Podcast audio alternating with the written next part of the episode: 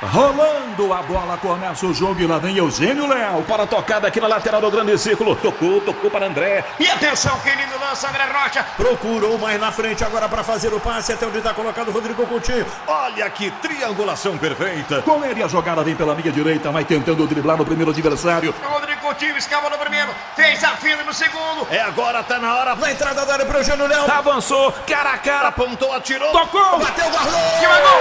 Valeu. É gol! É nosso, é nosso, é nosso! Nossa!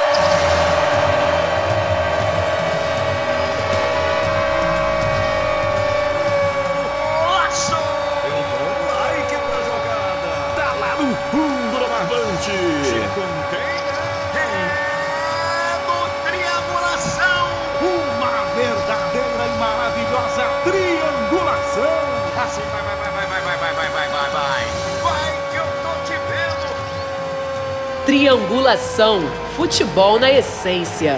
Com André Rocha, Eugênio Leal e Rodrigo Coutinho. Lá vai Eugênio Leal pro campo de ataque. Muito bem, pessoal. Mais uma edição do nosso Triangulação começando para você a segunda parte da edição em que nós falamos sobre as Copas que perdemos. Olha, um título até que um pouco metido a besta, mas é isso, né? Ganhamos cinco, perdemos muitas e estamos analisando as últimas. Muita coisa pra gente falar, então eu quero já apresentar os companheiros aqui. André Rocha, um abraço. Abraço Eugênio, abraço Coutinho. Vamos nessa, sem mais delongas, vamos entrar logo nos, nos jogos aí do Brasil. Rodrigo Coutinho, Fala Eugênio, fala André, vamos continuar detalhando aí essa trajetória do Brasil nas últimas Copas do Mundo e tentando contar um pouquinho da história das eliminações.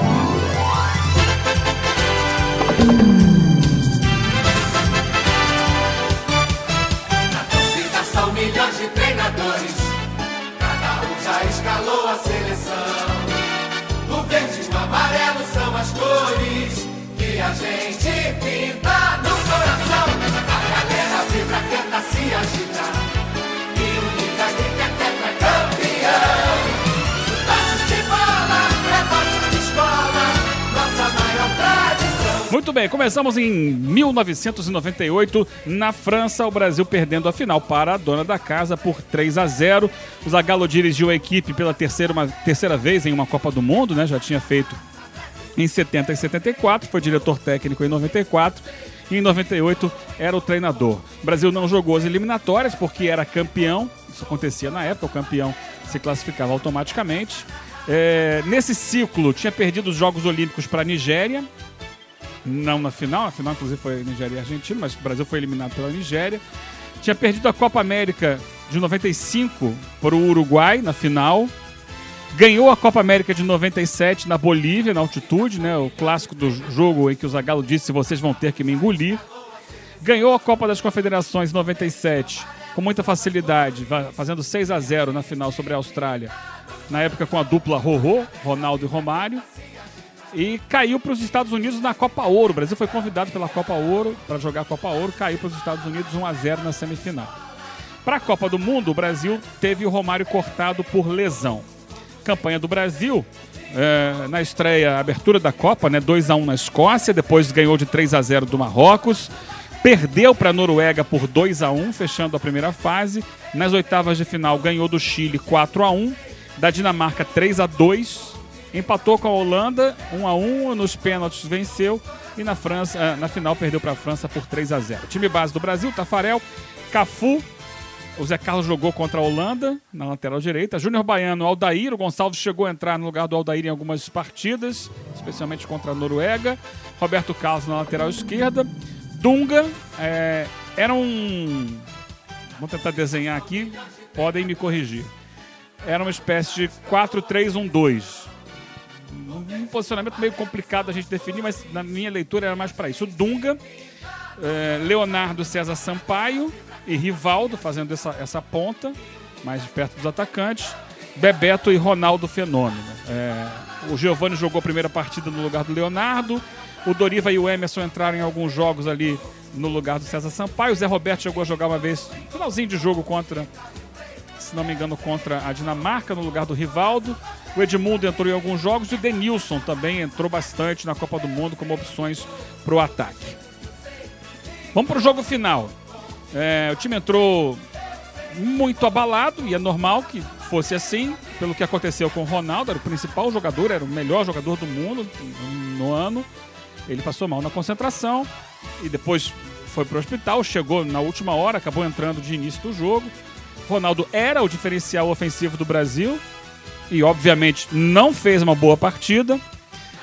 A França fez um jogo mais de espera, mais esperando para sair na boa. O Brasil subia com os dois laterais ao mesmo tempo, deixava a zaga exposta. O Júnior Baiano falhou demais, na, não só na final, na Copa como um todo. Falhou demais em vários lances de perigo.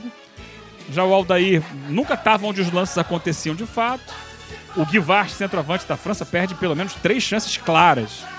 Aí ele é substituído pelo Djougarry, que perde uma outra chance clara no final do jogo. O Tafarel vai muito bem nessa partida, tem boa atuação nessas, nesses lances decisivos, assim, poderiam ter dado uma vantagem ainda maior para a França. O Brasil sofreu dois gols de escanteio no primeiro tempo iguais, um de cada lado. Os dois marcados pelo Zidane, escanteio na primeira trave, o Zidane sai correndo lá de trás, no primeiro sem que ninguém o acompanhe, ele nem ele salta, né? O Leonardo sai um pouco atrasado para tentar marcá-lo, faz o gol de cabeça. E no segundo gol, o escanteio é do lado esquerdo. Ele corre, aí o Dunga tenta acompanhá-lo, não consegue, cai no meio do caminho e ele cabeceia para fazer o 2 a 0 no primeiro tempo. No segundo tempo, o Zagallo voltou com o Denilson no lugar do Leonardo para dar mais profundidade, velocidade, drible. De certa forma deu certo, acabou forçando Uh, mudanças na França, o Carrimbé levou cartão amarelo, aí ele foi sacado, né? Entrou o Bogossian para fechar aquele lado ali. E aí bloqueou, resolveu o problema da França, né? Junto com o Churran, a marcação do, do Denilson, que entrou pela esquerda. Mais tarde no jogo, a França perdeu o Desaí, zagueiro expulso. Aí se fechou um pouquinho mais. O Zagallo, no desespero, coloca o Edmundo no lugar do César Sampaio. O Brasil termina numa espécie de 4-3-3 ou 4-1-4-1 com Dunga. Aí Bebeto aberto pela direita, Edmundo e Rivaldo por dentro, Denilson pela esquerda e o Ronaldo no comando do ataque. O Brasil tenta, tenta, tenta, mas cria muito poucas oportunidades. E aos 47 minutos, com o jogo já acabando, o árbitro tinha dado dois minutos, o gol sai aos 47 e alguns segundos. Sai um contra-ataque, né? É um escanteio pro Brasil. No contra-ataque, o Petit fez o terceiro gol. E aí selou aquela conquista com chave de ouro, né? Ganhando a final sobre o Brasil. Né? Em casa, com um gol no último minuto para selar a superioridade. Foi uma festa enorme para a França, que ganhou, na minha opinião, com base numa defesa muito forte e na bola aérea. Os contra-ataques ao longo do jogo não vingaram, acabou vingando o último deles já nos acréscimos que fez o que valeu o terceiro gol, mas o jogo já estava decidido àquela altura. Para mim poderia ter aplicado uma goleada ainda maior à França que ganhou com muito mérito. André Rocha. É bom, primeiro assim, perder alguns segundos só, eu imagino que quem nos ouve não pense assim, mas pelo amor de Deus, né? Essa conversa de que o Brasil perdeu em 98 para ganhar em 2002, que o Brasil entregou essa Copa, eu só gostaria de deixar três perguntas. Quanto valeria o preço de uma Copa para o Zagallo? Mais uma, para ficar ainda mais na história. Quanto valeria o preço do Dunga levantar mais uma taça. Depois de tudo que ele passou em 90, ele ser bicampeão do mundo. Quanto custaria isso? E por último, quanto custaria para o Zico, que nunca venceu uma Copa do Mundo, participar de um esquema sujo e sórdido de entrega de uma final de Copa do Mundo? Só isso que eu queria falar sobre essa questão. Sobre a seleção brasileira, é, a gente fala muito do corte do Romário, mas um jogador que, que assim, pesou bastante a ausência dele é, na dinâmica que a seleção brasileira tinha naquele momento, embora ele não tivesse sido titular durante todo o processo, foi uma seleção muito mexida, muito mudada ao longo do, do caminho, né, durante todo esse período em que eu acho que a seleção é, só começou a pensar mesmo no ciclo da Copa do Mundo a partir de 97, era uma prioridade muito grande. Primeiro teve aquela Copa América meio empurrada, um ano logo depois do, do Tetra, com, com experiências e tal. Mas o foco era muito os Jogos Olímpicos, né? Era a oportunidade. O Brasil já tinha conseguido ter, é, vencer uma Copa do Mundo, né? Então tinha tirado esse peso. E aí essa obsessão pela medalha de ouro olímpica é, pesou muito, né? Nesse, nesse momento. E, e aí a seleção ficou é, bastante concentrada nisso, né? E aí só começou a pensar em Copa do Mundo, assim, a Vera mesmo em 97, mas num clima assim, Brazilian World Tour, sabe? Era uma coisa meio. é, O pessoal fala muito Oba-Oba de 2006, mas eu acho aquela preparação de, da Copa de 98 muito, muito capenga. É, mas é óbvio que era uma excelente geração, né? Eram os, os, os sobreviventes, digamos assim, de 94, né? Aldair, Romário, Bebeto, é, com uma geração muito boa vindo por trás, né? Quer dizer, o Dunga também, né? Entre os veteranos, uma geração muito boa vindo, vindo por trás. É, era um grande time, mas essa lesão do, do Juninho em fevereiro de 98, né, aquela entrada criminosa do Michel Salgado lá no jogo Atlético de Madrid, Celta de Vigo, Juninho pelo Atlético de Madrid, é, atrapalhou um pouco a, a- a dinâmica da seleção. Aquele meio campo o meio-campo da seleção, o melhor momento, é, no no meu entender, em termos de produção, foi quando juntou Dunga, Flávio Conceição, Denilson e o Juninho. Nessa espécie de, de losango que, que era um pouco era um pouco tortinho mesmo, né? E acabava sobrecarregando bastante esse, esse segundo volante, porque normalmente os dois meses eram bem ofensivos e o Dunga vinha muito atrás para participar da construção, da saída de bola. Então era um espaço bem grande para esse segundo volante é, ocupar e a seleção sempre acabava desorganizada, porque ainda tinha os dois laterais muito ofensivos, então assim, a dupla de zaga não era exatamente rápida, né? Com o Júnior Baiano e o Aldair.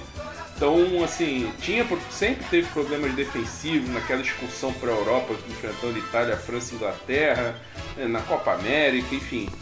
E tinha essa questão lúdica do Ronaldo com o Romário, que realmente, assim, teve momentos espetaculares, mas era uma dupla que sobrecarregava um pouco o Ronaldo, porque o Romário, né, já estava numa, já com seus 30, e 31, 32 anos, ainda tinha uma, uma certa mobilidade, mas ele ficava lá na frente. E o Ronaldo é que caía pelos lados, o Ronaldo é que se movimentava, vinha buscar a bola, né? Então era, era uma questão assim de, de muito baseado em individualidade do jogo da seleção. E o Juninho fazia essa liga, fazia o jogo, a bola circular um pouco mais. Embora ele conduzisse muito, mas ele era um cara que, que, que fazia esse trabalho no meio-campo, ele dava muita dinâmica, era um jogador de tocar e se apresentar, tocar e se apresentar. Então ele dava dinâmica ao, ao, ao meio-campo que o Leonardo, que o Djalminha não, não, não conseguiam fazer igual, embora tivessem qualidade também. Djalminha muita né, qualidade, mas era bem irregular na seleção, então era uma seleção assim que, que, que teve seus altos e baixos dentro do processo e dentro da Copa do Mundo também, né? E aí quando chega numa decisão é, em que o Ronaldo era o jogador que continuava sendo o, o- a seleção brasileira vivia basicamente da condição da condução de bola do Ronaldo, da jogada individual do Ronaldo e do Rivaldo, né? Só que em vez em relação a 2002, em vez de ter o Ronaldinho, que era um jogador de articulação que empurrava os outros dois para frente, você tinha o Bebeto, que era exatamente já numa reta final de carreira, com pouca mobilidade, então o Bebeto ficava, embora nunca tenha sido centroavante, mas ele ficava um pouco como referência, e o Ronaldo e o Rivaldo vinham buscar a bola, então o Brasil vivia muito dessa individualidade, né? Tentou ter o Giovani ali, né, quando o Zagallo é, divulgou ah, o time que seria titular na Copa, né, os 11 titulares para a preparação da Copa, era o Giovani, que seria o, o meia junto com o Rivaldo, mas aí, enfim, não vai bem lá no, no- no início da Copa e o, o Leonardo acaba é, é, virando titular e a seleção cresce com isso, mas assim, sempre com muita irregularidade, sempre vivendo das individualidades. E aí na final, com o problema do Ronaldo, o que, aconteceu? O Ronaldo perdeu mobilidade, então o ataque do Brasil ficou ainda menos móvel, menos dinâmico e com uma marcação que a França fez, acabou facilitando o trabalho da, da- da seleção francesa. E aí ainda as falhas na bola parada, como você falou, acabaram pesando. E realmente o Brasil podia ter tomado uma goleada e eu acho que não é demérito nenhum, é porque a, como a França não fez uma campanha espetacular, ganhando de goleadas, né, sofreu em disputa de pênalti, ganhou a semifinal da Croácia por 2 a 1 com dois gols do Turhan. Então, quer dizer, não teve o brilho do Zidane, né? O Zidane faz uma Copa muito melhor em 2006 do que em 98. Então, é, ficou essa imagem assim, ah, a França não era isso tudo, o Brasil tinha mais time, aquilo foi estranho, 3 a 0 Mas se você vê o jogo, é, o, a proposta de jogo da França se encaixava. E também você não pode desconsiderar a atmosfera, né? Era a França. Não tinha jogado a Copa de 90 nem a de 94. Tinha ficado de fora, uma geração de fora de, de, de Copa do Mundo depois da, da, da Copa de 86. Então era uma era uma carência muito grande. Aí vai jogar em casa, né, com, com todo o peso. E aí é que a Marseillaise no dia da final é de tremer as pernas, né? Então, por mais que o Brasil tivesse jogadores experientes ali, campeões do mundo e tal, mas juntando com o problema do Ronaldo, a gente também não pode desconsiderar, né? Era uma atmosfera bastante complicada, hostil, digamos assim, obviamente sem nenhuma violência, nenhuma ofensa de torcida e tal, era só pressão, mas o Brasil sofreu muito no, no, no jogo, animicamente, taticamente e tecnicamente, né? Dois erros de, de, de, de posicionamento da defesa. E aí já ali já, já a coisa já se encaminhou e era muito difícil o Brasil conseguir revirar isso. Poderia reverter isso com o Juninho, com o Romário? A gente nunca vai saber, né? Mas eu acho que o Brasil chegou aonde dava para chegar, né? Ali contra a Holanda já foi no, no, no, no fio da navalha na semifinal e aí na final realmente estourou todo, tudo que, que tinha de problema lá desde o início da preparação, faltou competitividade ao Brasil, ao meu ver. É, alguns pontos, o Juninho que você fala é o paulista, né? Não, não o pernambucano. É, e no, na conquista da, da Copa das Confederações, que foi na Arábia Saudita, aquela, que todo mundo raspou a cabeça, né? É, o time tinha do meio para frente ali Dunga César Sampaio, Juninho, Denilson, Romário e Ronaldo. É o que faz 6 a 0 na Austrália, que não é uma grande vantagem, porque a Austrália era um time naquela época bem, bem inferior aos grandes do futebol mundial. Mas é, você vê a ofensividade que tinha, né? Juninho Paulista, uhum. Denilson, Ronaldo e, e, Romário. E nessa Copa ainda, André, o Brasil perde para a Noruega é, de virada, né? É, uma Noruega botando pressão para cima do Brasil no final do jogo, botando pressão mesmo. O primeiro gol. Já tinham ganhado, já tinham vencido um amistoso Sim. durante a preparação também, lá na Noruega. Verdade. E o gol do Tori André Flu pra cima do Júnior Baiano, ele faz o diabo pra cima do Júnior Baiano. Traz pra um lado, traz pro outro, bate e faz o gol. Aí depois tem um pênalti que não foi pênalti, né? E, que é o pênalti da virada da, da Noruega. Sim. Do Júnior Baiano, bate no, no, no, corpo dele, não bate no braço, o árbitro marca pênalti. E o Brasil sofreu também contra a Dinamarca, né? Ganhou por 3 a 2 um chute do rival lá de longe. Jogo que estava complicado, 2 a 2 nas quartas de final. É, Rodrigo Coutinho. É, Eugênio, assim, é, eu acho assim, acho que para mim a síntese dessa seleção de 98 é um mau aproveitamento de uma, de uma geração muito boa, né? O André falou aí, alguns jogadores que acabaram ficando de fora daquela Copa, né? Você, cara, um meia como o Djalminha, que até tinha momentos mesmo de instabilidade, mas que tecnicamente o cara era muito acima da média, né? Muito habilidoso. Ele tinha soluções assim para algumas jogadas que é difícil a gente ver no futebol hoje. O próprio Romário, né, que ficou de fora por, por lesão, aí não é uma culpa do técnico, mas por exemplo, na minha visão, é, havia algumas incoerências ali claras do Zagallo, né? É, ele começa a Copa, por exemplo, com o Giovani, que era um meia clássico, né? Um cara camisa 10, típico, jogava de de cabeça erguida, um jogador muito bom perto da área, como esse número 1 um ali por trás da dupla de ataque, o Rivaldo mais recuado. Aí depois ele põe o Leonardo. Né? E aí, se você comparar, por exemplo, a característica do Leonardo, a característica do Rivaldo, ele demora um certo tempo para fixar o Rivaldo um pouco mais à frente, perto da dupla de ataque, e trazer o Leonardo para essa ponta esquerda do, desse triângulo de meio campo, né? desse losango de meio campo, melhor dizendo. E, e, e, e para mim esse é um erro assim que, que mostra um pouco como é que o Zagallo estava levando a, é, montando esse time taticamente naquela Copa, né? A gente olha a característica do Leonardo, é, é, um jogador que se encaixa muito mais nessa função né, de, de- dessa ponta esquerda desse losango do que o Rivaldo. O Rivaldo era um cara muito mais de proximidade da área, um cara de finalização do último passe. Né, e a dinâmica que o Rivaldo poderia oferecer ficava muito prejudicada quando ele vinha buscar muito mais atrás. E até fez uma boa Copa. A Copa de 98 do Rivaldo é muito boa.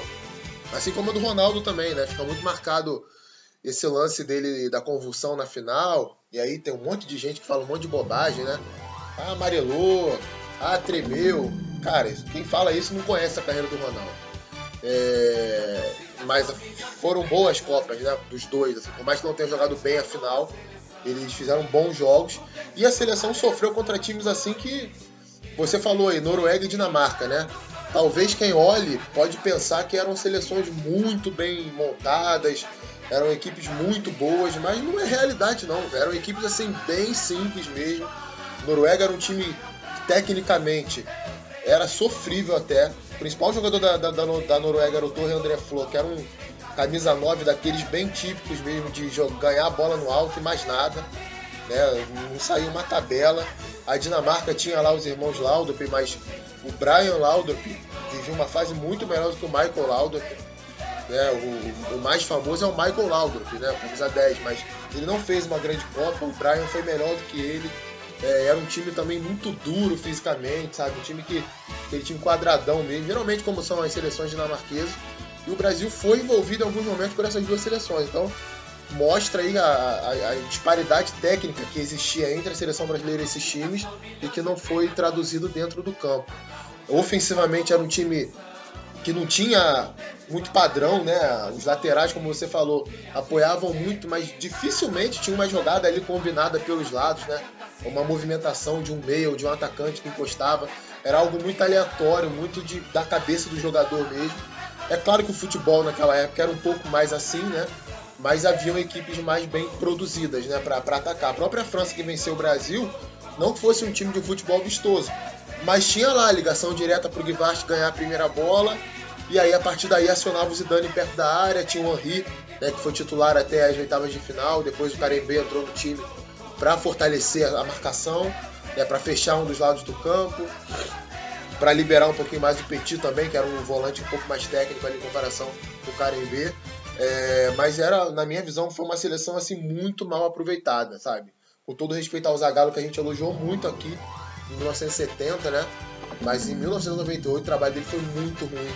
Eu acho que é inferior até, por exemplo, ao que fez o Lazzaroni em 90 na seleção. né? E a gente ouve o Lazzaroni ser massacrado e o Zagallo às vezes não é, não é, não é tão criticado por 98, muito por aquilo que ele construiu na carreira, né? No Brasil tem muito disso, mas se a gente for analisar a Copa mesmo de 98, acho que o Brasil teve pouquíssimos momentos ali que foram condizentes com, com o material humano que tinha. Muito bem, passamos então a 2006. En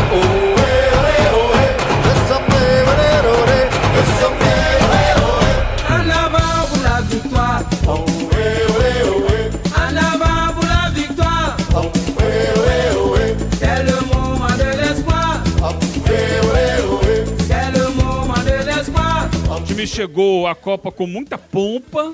Era o atual campeão do mundo na época, né? Em 2002. É, e aí a CBF trouxe de volta a dupla campeã em 94, Parreira e Zagallo. É, tinha ganho a Copa América de 2004 e a Copa das Confederações de 2005, as duas sobre a Argentina. E nas duas competições poupou algumas das suas maiores estrelas. Essa é uma questão interessante. Aí o Brasil foi primeiro lugar nas eliminatórias. Tinha os melhores jogadores do mundo, né? Na era anterior a Messi e Cristiano Ronaldo. Ronaldinho era o melhor daquele ano, Ronaldinho Gaúcho. O Kaká ganhou em 2007. Eh, ainda tinha Adriano, Ronaldo Fenômeno, né? E aí eles formavam ali o quadrado mágico, era, eram jogadores os mais valorizados do momento no mundo. Mas além deles, havia jogadores de destaque em todas as posições. O Dida era destaque no Milan, Cafu e Roberto Carlos já eram lendas do futebol àquela altura. A dupla de zaga era muito forte com Lúcio e Juan, que tinham jogado juntos eh, na Alemanha. Os volantes não eram do mesmo nível. Embora o Gilberto Silva fosse daquele timaço do Arsenal, para mim, eh, tanto ele como o Emerson estavam abaixo. Ah, Ainda tinha o Zé Roberto e o Juninho Pernambucano fazendo história no Lyon. É, e um que era o projeto do próximo melhor jogador do mundo, Robinho. Tinha o comercial da Nike, né? O Joga Bonito, que valorizava a habilidade do jogador brasileiro e tal. Bem, o time do Parreira vinha jogando num 4-4-2 ao longo da Copa. Dida, Cafu, Lúcio, Juan e Roberto Carlos. É, os volantes Emerson e Zé Roberto, o Kaká aberto pela direita, o Ronaldinho pela esquerda, Ronaldo e Adriano na frente. Embora o Kaká se movimentasse muito, ele partia daquele lado normalmente. É, mesmo sem grandes atuações na Copa, o Brasil vinha passando sem grandes problemas pelos adversários. Estreia apertada contra a Croácia, 1 a 0 gol do Kaká. Aí depois 2 a 0 na Austrália, um pouquinho melhor. 4 a 1 no Japão do Zico. E nesse jogo com seis titulares poupados. Engraçado que o time parecia render melhor quando os titulares eram poupados, alguns deles. Nas oitavas, uma vitória tranquila sobre Gana, 3 a 0 Ronaldo bateu o recorde de gols em Copa. Aí veio o jogo com a França e o Parreira mexeu no time. Mudou o desenho tático do time, inclusive. Ele tirou o Adriano e colocou o Juninho Pernambucano, fazendo então 4-3-3. Gilberto Silva de primeiro homem, o Brasil não tinha o Emerson naquele jogo. Juninho pela direita, Zé Roberto pela esquerda. E aí na frente, Kaká pela direita, Ronaldo centralizado e Ronaldinho Gaúcho pela esquerda. Um movimento, acredito eu, para tentar, digamos, controlar o Zidane, que era o pensador do meio-campo da França. Imagino eu. Não funcionou. Zidane teve todo o espaço do mundo para jogar no meio desse triângulo de meio-campo do Brasil e o time do Brasil, ao mesmo tempo, perdeu volume no ataque, presença ofensiva na área. É, o Brasil não tinha força para chegar ao fundo pelos lados do campo, nem com o Kaká, nem com o, o Ronaldinho. O Ronaldo Fenômeno se arrastava no comando do ataque e o Ronaldinho começava ali seu declínio, que era o melhor do mundo, começou a cair durante essa Copa. O trio de frente, de frente foi facilmente controlado pela forte defesa da França. O único chute do Brasil na direção do gol foi aos 45 do segundo tempo, com o Ronaldo de fora da área, uma defesa do Barthez. A defesa tinha da França Sanhol, Thuram, Galaz e Abidal, com Vieira e Maquelele à frente deles. E ainda as ajudas do Ribéry pela direita e do Maludá pela esquerda, formando ali uma linha de quatro quando o Brasil atacava. Um bloqueio que o Brasil não teve repertório para superar. Uma vez recuperada a bola, a França buscava Zidane, que tinha sempre liberdade. Ele distribuía dribles ali no círculo central antes de disparar lançamento para o Henry, que quase sempre era parado com falta na intermediária. Foram muitas faltas cometidas pelo Brasil na intermediária, muitas mesmo ao longo do jogo. Cafu, Lúcio e Juan, além do Ronaldo, levaram cartões amarelos por algumas dessas faltas. Quatro jogadores ali fazendo falta na intermediária de defesa. O sistema de defesa do Brasil, nas bolas paradas, foi testado várias vezes ao longo do jogo pelos franceses. E embora colocasse vários jogadores sobre a linha da grande área na hora da cobrança, o Brasil fazia com que muitos não acompanhassem o movimento da bola e ficassem parados na, na entrada da área. Poucos jogadores do Brasil eram os que iam para a disputa da bola pelo alto. Eu não entendo por quê, mas isso aconteceu em várias jogadas de bola parada. No intervalo, imagino que os observadores técnicos da França ou os próprios jogadores devem ter percebido que a segunda trave estava sempre descoberta nessas faltas. Minutos antes do gol da França, eles tinham feito um gol numa falta que veio da direita, mas aí houve um impedimento por alguns centímetros ali do Henry e o gol foi anulado. Até que saiu o gol do Henry numa cobrança do Zidane da esquerda. A bola passou por toda a área, pegou o Henry livre na pequena área pela direita aos 12 do segundo tempo e ele fez o gol da França, o gol do jogo. Depois do gol, demorou um pouco para o Parreira mexer no time, mas ele acabou fazendo o que eu imaginava que devia fazer. Colocou o Adriano no lugar do improdutivo Juninho Pernambucano, que não jogou nada, estava ali só fazendo número. Aí o Ronaldo ganhou um aliado na luta que ele vinha perdendo todas, com sobras para os zagueiros da França. A França começou a apostar nos contra-ataques e o Ribéry quase criou o segundo, o segundo gol da equipe. Uma bola que o Juan desviou, quase entrou. Mais perto do final do jogo, nos minutos finais, ele lançou o Cicinho na vaga do Cafu para ganhar força, vigor pela direita. O Cafu já estava pendurado, já era mais velho. E depois colocou o Robinho no lugar do Kaká, faltando 10 minutos. Melhorou, o Brasil passou a criar algumas chances. O juiz deu uma força, inventou uma falta em cima do Ronaldo na meia-lua. Aos 44, 43, 44 do segundo tempo, o Ronaldinho Gaúcho bateu, a bola passou perto, mas foi para fora.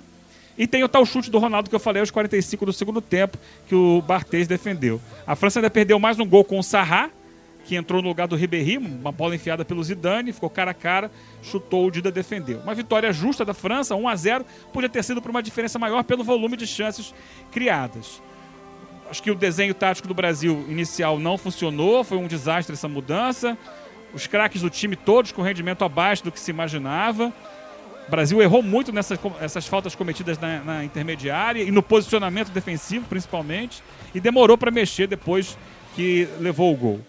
Agora começa com você, Rodrigo. É, Eugênio, eu acho o seguinte, é, se em 98 a gente teve um time mal treinado, mas com algumas peças funcionando bem individualmente, no ataque, em 2006 isso só aconteceu na defesa, né? Por exemplo, a gente pode citar as Copas que o Lúcio fez, o Juan, o Zé Roberto fez uma grande Copa também. Então, assim, foram jogadores ali que meio que se destacaram nessa Copa do Mundo, né? Esse trio de jogadores. E o Brasil até sofreu menos em muitos jogos em virtude da atuação individual deles. Mas como você falou, muitas vezes um título, né? O Brasil foi campeão em 2002 e ele acaba produzindo alguns cenários que o treinador vai ter que saber lidar no, na, no próximo ciclo de Copa do Mundo. Como, por exemplo, a situação do Cafu e do Roberto Carlos, né? É, eram jogadores que chegaram em 2006 já não conseguindo render tudo aquilo. E aí ficava aquele negócio. E aí, vai tirar o Cafu, vai tirar o Roberto Carlos? Quem é que vai jogar? Tanto que nessa mesma Copa, quando eles eram substituídos, o rendimento da seleção crescia, melhorava. E até mesmo na Copa das Confederações no ano anterior, né, que aliás eu, eu vou chegar aí, né, a gente, há pouco tempo, inclusive, a TV Globo passou a final, né, e é, quem vê só aquele jogo acha que o Brasil arrebentou na Copa das Confederações. Não é verdade. O Brasil não fez uma grande Copa das Confederações de 2005. Muito pelo contrário, a maioria dos jogos jogou mal. Assim como na Copa do Mundo de 2006 também. E para completar, né, a gente teve do quarteto ofensivo somente o Kaká conseguiu fazer uma boa Copa em 2006, né, dentro da medida do possível.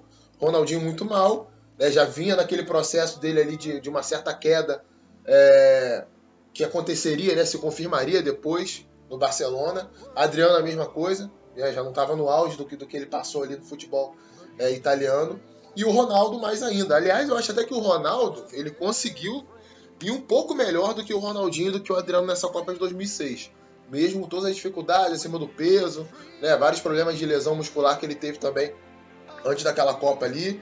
E é impossível a gente falar dessa Copa do Mundo sem citar o período de preparação, né?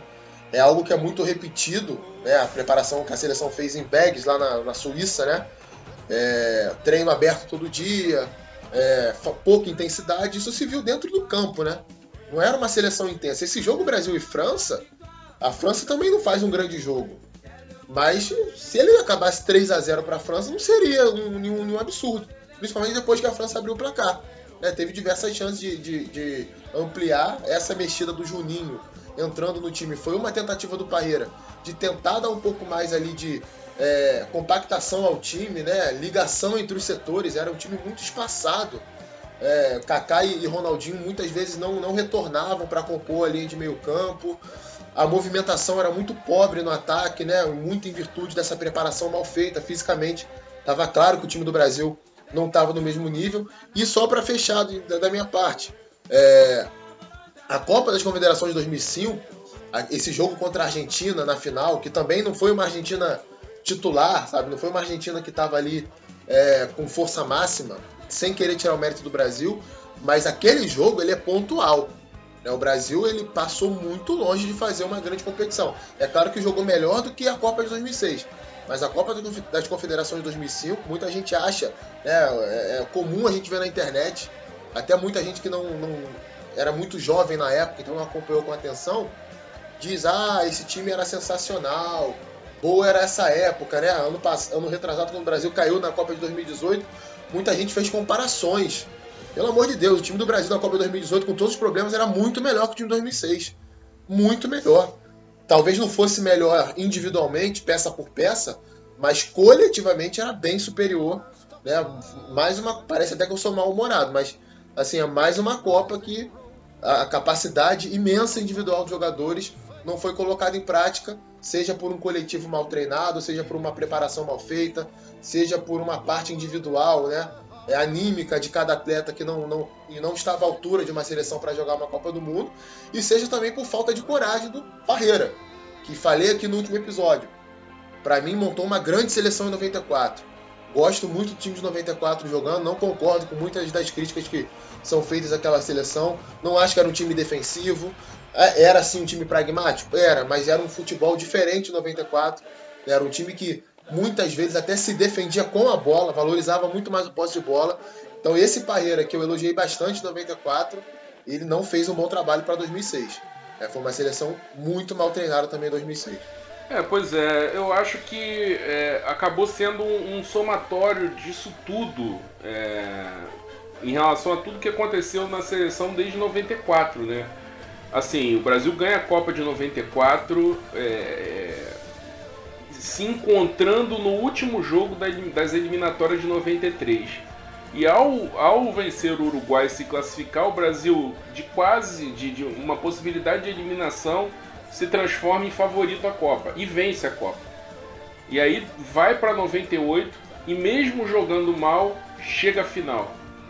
Aí no ciclo de, de 98 até 2002 é aquela bagunça generalizada, ainda assim ganha uma Copa América e chega na Copa, consegue se organizar ali num, num, numa última hora e vence a Copa do Mundo.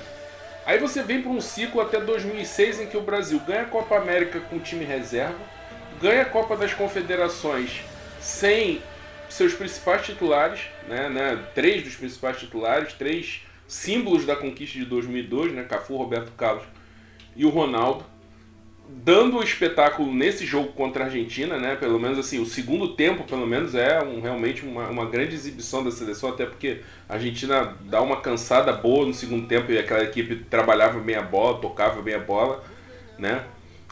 E aí, se arrastando nas eliminatórias, consegue ainda assim terminar em primeiro lugar. Então, é, era uma situação assim que é, a impressão que dá depois pela bagunça de Vegas era que além dos jogadores já serem já terem vencido Copa do Mundo, é, digamos, estavam como como diria o Zico costuma falar, estavam de barriga cheia, né? Então era uma, uma, uma situação assim que animicamente era difícil você colocar um desafio, um grande desafio para a seleção brasileira, porque sem jogar grande coisa o Brasil ia levando, ia levando e ganhando. Foi desde 94 o Brasil foi levando e se você for parar para pensar, ele só parou diante do maior jogador do mundo, tirando os brasileiros daquele período, né? Que foi o Zidane, com dois gols e uma atuação até boa em 98 e a atuação é, espetacular que teve em 2006, já numa reta final de carreira. Né? Então era difícil tra trabalhar essa, é, essa situação.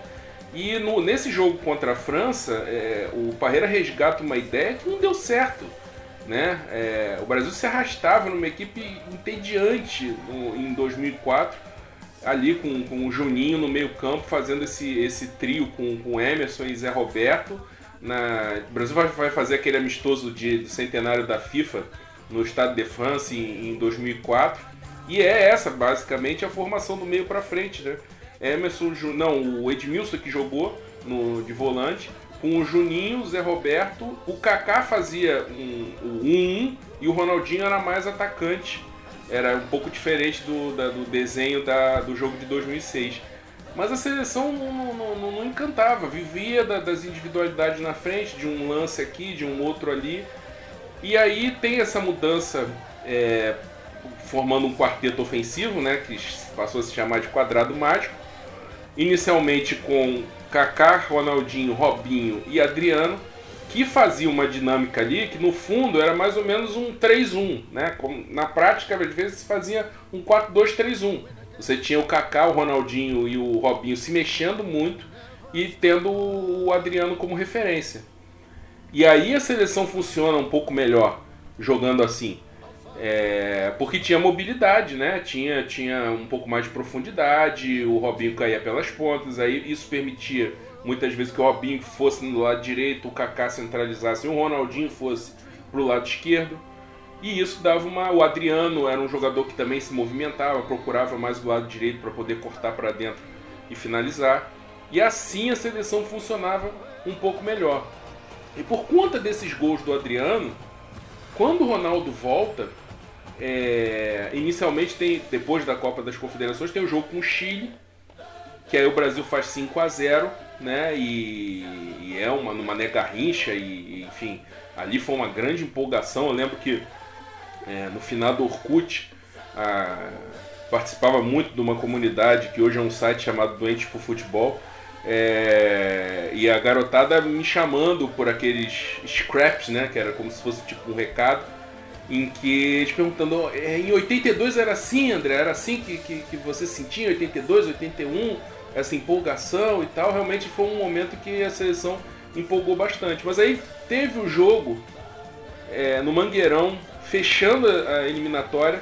O Brasil estava atrás da Argentina, mas tinha chance de ultrapassar se vencesse a Venezuela. E o Uruguai, que estava lutando desesperadamente para pegar uma vaga na repescagem, se vencesse a Argentina, que já estava classificada tranquila, o Uruguai concorrendo àquela quinta vaga. E aí o Uruguai ganha em Montevideo da Argentina e o Brasil faz 3 a 0 E foi o primeiro jogo em que o Parreira conseguiu reunir Cafu, Roberto Carlos, é, é, ou seja, era o time da Copa das Confederações com o Cafu, com o Roberto Carlos, com o Juan na zaga, né? O time da Copa das Confederações era o Rock Júnior na zaga.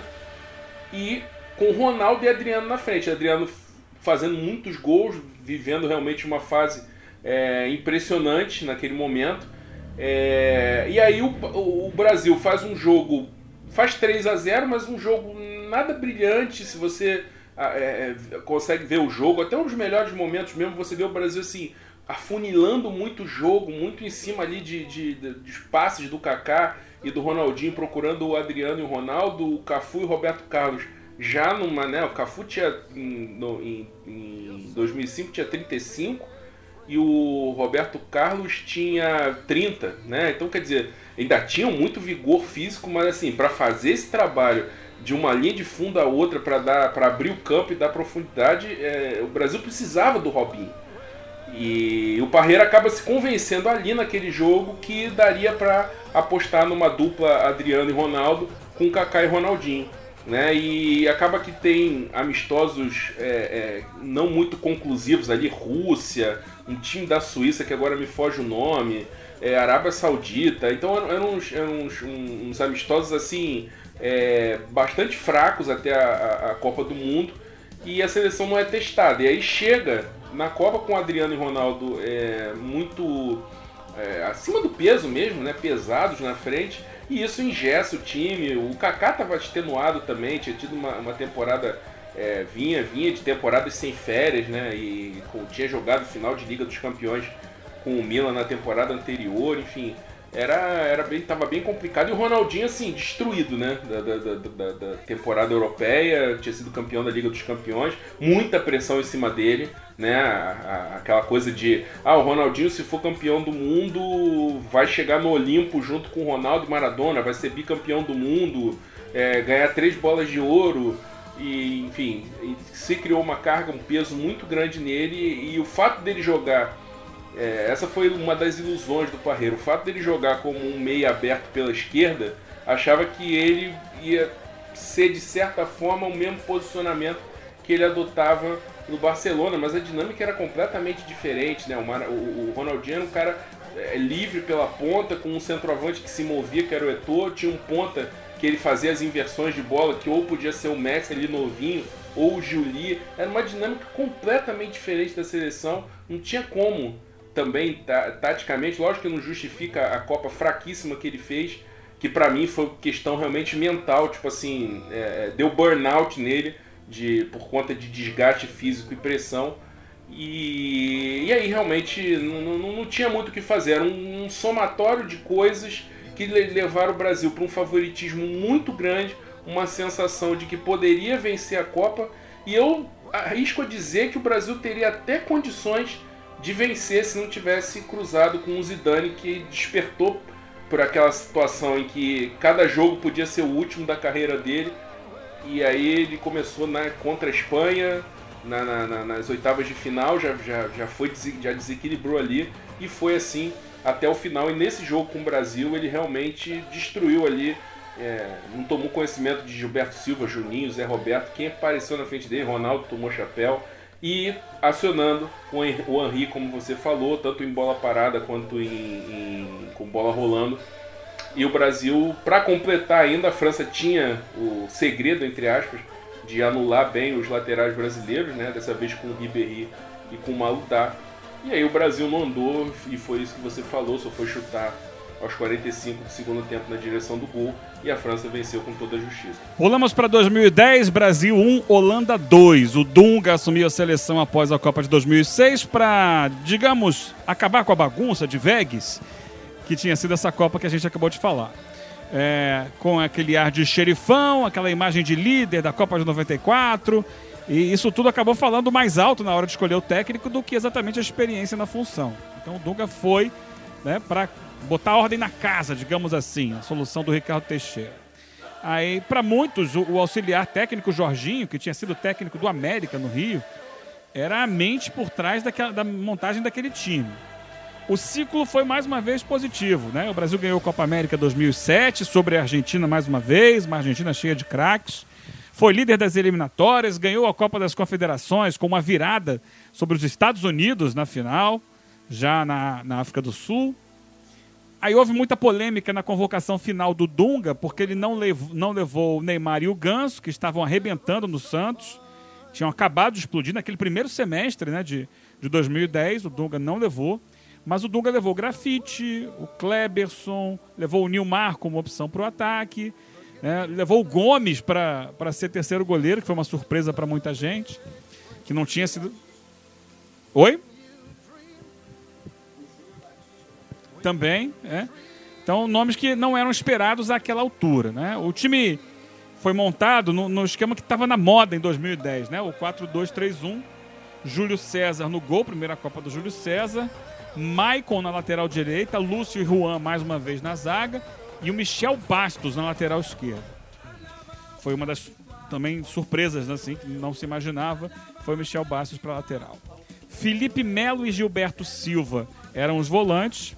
Aí a linha de três com o Elano pela direita, fazendo mais aquele papel de voltar para recompor um pouco mais. O Kaká centralizado e o Robinho mais agudo pela esquerda.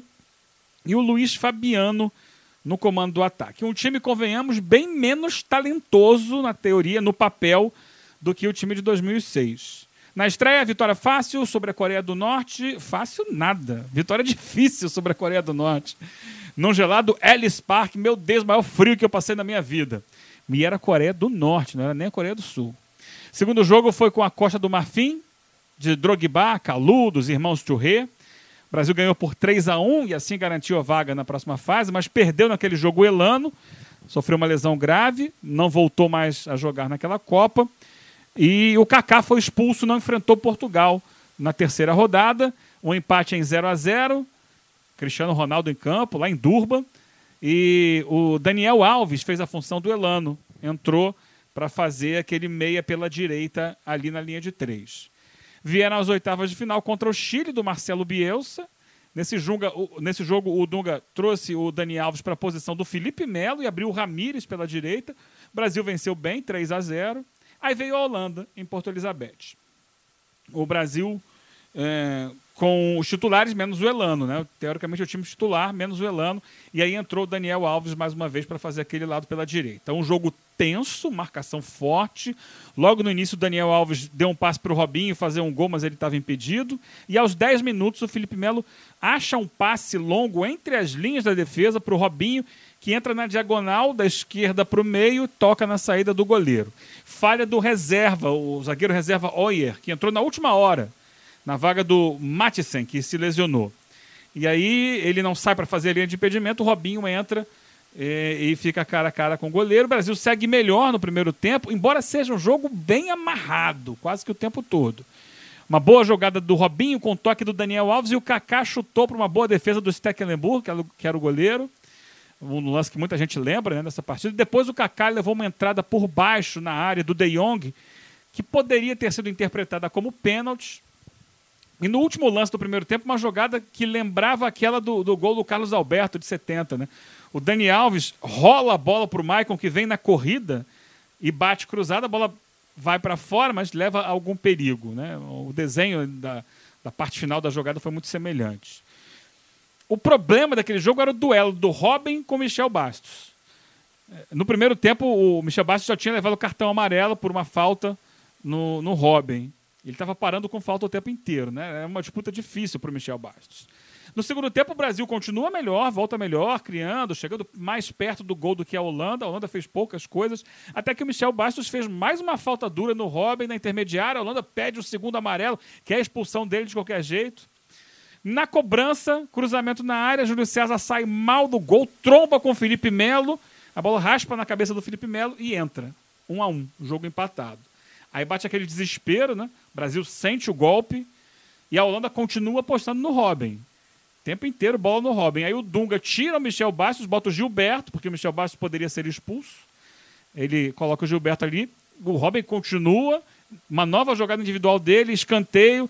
Ele bate o escanteio, baixa um pequeno desvio na primeira trave, a bola cai na cabeça do Snyder, dentro da pequena área, que ele nem sai do chão, né? A bola, ele dá uma cabeçada de teste, dá uma testada na bola e vira o jogo 2 a 1 um. Aí volta o jogo, o Brasil desespera o Felipe Melo mais ainda. ele faz uma falta, mas não só faz uma falta, dá um pisão no Robin, Felipe Melo sendo o Felipe Melo, e leva o cartão vermelho. Ou seja, perdendo de 2 a 1 um, com um jogador a menos. É, o Brasil tem que sair para o jogo, mas o Kaká já estava cansado, a defesa da Holanda era forte fisicamente, e o Dunga não tinha grandes opções, faltou ali um Neymar, quem sabe. Né? Aí quem entra era o, foi o Nilmar que entrou, não o Neymar. E entrou incrivelmente, o Brasil precisando fazer um gol, ele tira o centroavante. Ele tira o Luiz Fabiano para botar o Nilmar. Coisas do Dunga.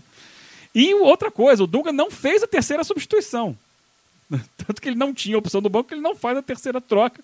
Vai até o fim com duas substituições. Time cansado, em inferioridade. O Brasil até cria algumas situações, sempre na base do desespero, sem nenhuma organização.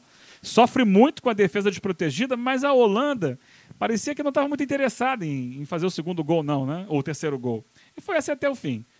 Faltou marcar o Robin bem, atenção nas bolas aéreas, Opção no banco de reservas não tinha, faltou organização, alternativa para o caso de sofrer um gol. E faltou tranquilidade, acima de tudo. Talvez tenham faltado Adriano e Ronaldinho, que poderiam estar ali, mas isso aí não é, não é culpa do Dunga, é culpa dos próprios jogadores. E aí, André? É, eu, eu acho sim, faltou muito Elano nessa, nessa seleção, né? A, a seleção ela, ela consegue um encaixe ali, ela ganha a Copa América em 2007, mas assim, o encaixe que se dá é, ali no final de 2000, aliás, em 2009 já, com a entrada do Felipe Melo, né? Era um, na verdade, um, eu entrevistei o Jorginho quando ele era treinador do Flamengo e a gente falou sobre a seleção de, de, de 2010. E a impressão que eu tenho, né, sempre tive, era que assim, na parte tática era o Jorginho que que cuidava mais, o Dunga era mais aquela coisa da liderança. O Jorginho já tinha sido treinador, né? Tinha sido treinador no América, enfim, tinha uma formação de experiência de treinador. Então ele, ele não define exatamente como um 4-3, como 4-2-3-1, ele dizia que era um 4-3-1-2, né? Com Gilberto Silva plantado, Felipe Melo um pouquinho mais à frente à esquerda, o Elano um pouco mais adiantado e Kaká, Luiz Fabiano e, e Robinho. Era um misto dos dois. Eu dizia na época que era um 4-2-3-1 torto, que inclusive lembrava até o, o, Santos, né? Campeão brasileiro de 2002 com o Elano, Diego, Robinho né? e o Alberto na frente. É, então era, era um desenho um pouco parecido com aquele. O Elano compondo mais o meio campo, o, o meia central chegando um pouco mais à frente, embora o Diego fosse mais é, organizador do que o Kaká, que era mais vertical de chegar no ataque, e o Robinho pela, pela esquerda com um centroavante. Né? E eu, assim, o, o que acontece é que o Brasil, durante todo aquele período ali em 2009, em que ganha a Copa das Confederações, termina em primeiro na eliminatória, ciclo até parecido com o da Copa de 2006, ganhou também a Copa América. É, o, lado direito era feito pelo Elano e pelo Ramires. Eram os dois que davam dinâmica ali. E aí o Elano não se lesiona. E aí nas oitavas contra o Chile, o Ramires entra ali e joga muito bem aquele jogo. O Brasil faz uma boa partida. É, só que o Ramires tá pendurado, o Brasil ganhando o jogo fácil, Dunga nessa coisa de não substituir, não tira, ele acaba tomando o amarelo, sendo suspenso, e aí vai ter que botar o Daniel Alves. Ele confiou, porque o Daniel Alves é, jogou assim é, na Copa América, né, na final da Copa América contra a Argentina, Mas não era a mesma coisa, não dava a mesma dinâmica, embora o Daniel Alves sempre tenha tido perfil de meia, mas não era a mesma coisa, né? Então é, é, teve uma perda grande ali.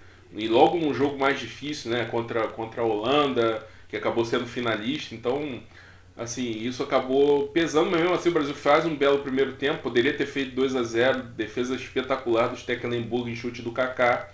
Mas aí tudo degringola no segundo tempo e como você ressaltou bem, aí faltou realmente é, é, o Dunga olhar para o banco e ter opções, ter um plano B, né, é, para uma situação de dificuldade. É, prever isso, né? Vou ter um jogo eliminatório, se eu estiver perdendo, eu faço o quê? Né? E aí realmente faltou, ele teve um pouco de falta de sorte também, assim, isso que você falou do Kaká, do Adriano, do Ronaldinho Adriano, Dunga estava contando com ele para o Cico, né, como, como opção ao Luiz Fabiano, mas aí é, 2010 o Adriano degringou no Flamengo e o grafite muito bem na, na Europa, né? Então não, não tinha como, como optar pelo Adriano ali naquele momento, mas o grafite não tinha hum, é, peso para aquele momento, né? Tanto que ele acaba é, optando pelo Nilmar, enfim. Erros de quem não tinha experiência né, para comandar ali e acabou pesando. Eu, não, não, eu acho que foi uma infelicidade, mas eu também eu acho que o Brasil foi aonde dava para ir naquela Copa do Mundo. Rodrigo. É, eu acho assim, é claro que era um time que, como você mesmo falou, Eugênio, talento em comparação com as outras Copas fica bem abaixo, né? Você citou o Michel Bastos, por exemplo, como lateral esquerdo. Michel Bastos, no melhor momento da carreira dele foi jogando como ponta no Lyon, né? Ponta pela direita. Então, é, e tem, sempre teve muitos problemas defensivos, né? Enfrentando o Robin, é, era óbvio que isso ia acontecer. E até acho que parte do desequilíbrio emocional do Brasil no segundo tempo vem muito daí. Né? Acho que o time começa a sentir muito isso acontecendo ali. Esse lance que a Holanda pede a expulsão do, do Michel Bastos, ele é, ele é, muito emblemático. A partir dali parece que tudo começa a degringolar para a seleção brasileira, porque antes estava bem. Né? Até acho que o primeiro tempo do Brasil contra a Holanda é o melhor tempo do, do, do Brasil naquela Copa. E era uma seleção que tinha organização, gente. A gente for falar aqui do modelo ideal de jogo para uma seleção brasileira, é claro que não era. Né? Não era um time que tinha ali um padrão ofensivo assim de muitas jogadas, uma variação, aquele time de encantar. Não era esse time. Mas era um time extremamente competitivo, era um time organizado defensivamente e até mais do que isso, era um time que sabia conduzir a partida para onde era mais favorável a ele. É, é, o André citou, é, o André não, o Eugênio citou o, a vitória contra a Argentina, se você botar ali na ponta do lápis, é claro que a Argentina tinha jogadores muito melhores que, que a seleção brasileira. Mas era um time desorganizado. O Brasil soube explorar as fraquezas da seleção argentina mais de uma vez naquele ciclo, né? Virou até uma, uma rotina. O Brasil bater e bater firme na Argentina naquele ciclo com Dunga. É, acho que é isso que, que ele acabou levando para a seleção, né? Do, do, da seriedade extrema, do comprometimento, chegou a atrapalhar muitas vezes, né? Porque alguns jogadores acabaram não se enquadrando dentro daquilo que ele considerava o ideal. Faltou um pouco mais de jogo de cintura para ele, para lidar com algumas situações, até mesmo com a questão da imprensa, né? Isso atrapalhava muito a seleção naquela época. Ele tinha uma relação péssima com a imprensa, então isso de uma certa forma é, aumentava e muito as críticas que a seleção sofria. É, quem não lembra daquele episódio dele lá com Alex Escobar da, da, da, TV Globo, sabe? Ah, não tô aqui defendendo A ou B e nem dizendo quem tá certo tá errado, mas não é uma postura de técnico da seleção brasileira reagir daquela maneira, só um exemplo, né? Perante tudo que aconteceu durante aquele ciclo. O Dunga é um cara assim, eu, eu admiro muito ele como jogador, muito mesmo, assim. Acho que o Dunga é um cara que é subestimado, era um grande meio-campista. Muito Pois é. Muito subestimado. Acho que era um grande meio-campista, era um jogador que não era só raça, não era só marcação. Era um cara que tinha capacidade de organização, tinha um, um passe longo excepcional. Se jogasse um futebol hoje com o lançamento que ele fazia, ele, ele, ele, seria titular em várias grandes equipes do mundo, porque tinha uma inversão de jogo sensacional, um passe vertical muito bom também. Mas era um cara que tem, tem essa limitação, né? Um cara limitado é, até com perdão, parece que eu estou falando assim de uma, de uma, forma pejorativa, mas é, vou ver se eu consigo me, me, colocar de uma forma que não vai afetar. Acho que é um cara que, assim, intelectualmente é um pouco afetado. Ele não consegue entender. É, cognitivo dele é é bem ruim. O cognitivo dele é bem ruim. Não no jogo, mas na vida, digamos assim. Verdade. A gente vê isso até em coisas simples, assim, né? Às vezes ele era perguntado por coisas simples da seleção.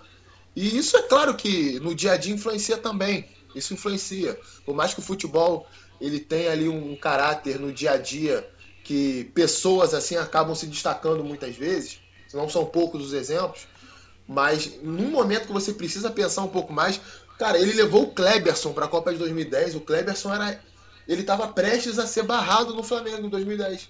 Ele estava tão mal no Flamengo que ele era vaiado quase todo jogo pela torcida do Flamengo. E esse cara foi convocado para a seleção brasileira. Eu não estou questionando aqui a capacidade do Kleberson como jogador. 2002 fez uma grande Copa, né? Fez carreira na Europa. O próprio Flamengo jogou muito bem em 2008. Mas em 2010, cara, você convocar o Kleberson para aquela Copa do Mundo é o mesmo que você, sei lá, convocar um jogador que hoje no futebol brasileiro não esteja se destacando, sabe? Convocar, o- sei lá, a mesma coisa que O convocar Ganso. o Jadson. É, convocar o Ganso É, para a seleção brasileira. Então, assim, é o tipo de coisa que é, era refletia bem a teimosia dele e acabou sendo exposto nesse jogo contra a Holanda. Eu até acho que o Brasil poderia ter vencido esse jogo. O Brasil até poderia ter chegado naquela final, até ser campeão da, da, da Copa de 2010. Não acho que era mais time que a Espanha, por exemplo. Mas era um time muito competitivo. Né? Eu não concordo com a visão que o Brasil era um time fraco em 2010.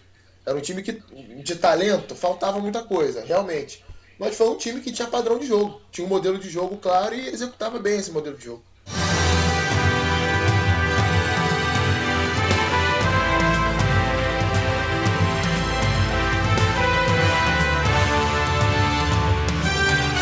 Bem, gente, com isso a gente faz uma pausa nessa edição do nosso podcast Triangulação na Copa de 2010. Faltam ainda as Copas de 14 e 18. Como é uma sequência, a gente vai publicar, vai postar ainda essa semana a, finalização dessa parte Copas que perdemos, né, desse especial que nós estamos fazendo. Mas essa edição aqui, atual, a gente para agora na Copa de 2010 para voltar ainda essa semana com 14 e 18, tá bom? Agradecendo a sua participação, as mensagens legais que temos recebido e convidando para em breve ouvir a próxima edição do nosso Triangulação. Triangulação. Futebol na essência. Com André Rocha, Eugênio Leal e Rodrigo Coutinho.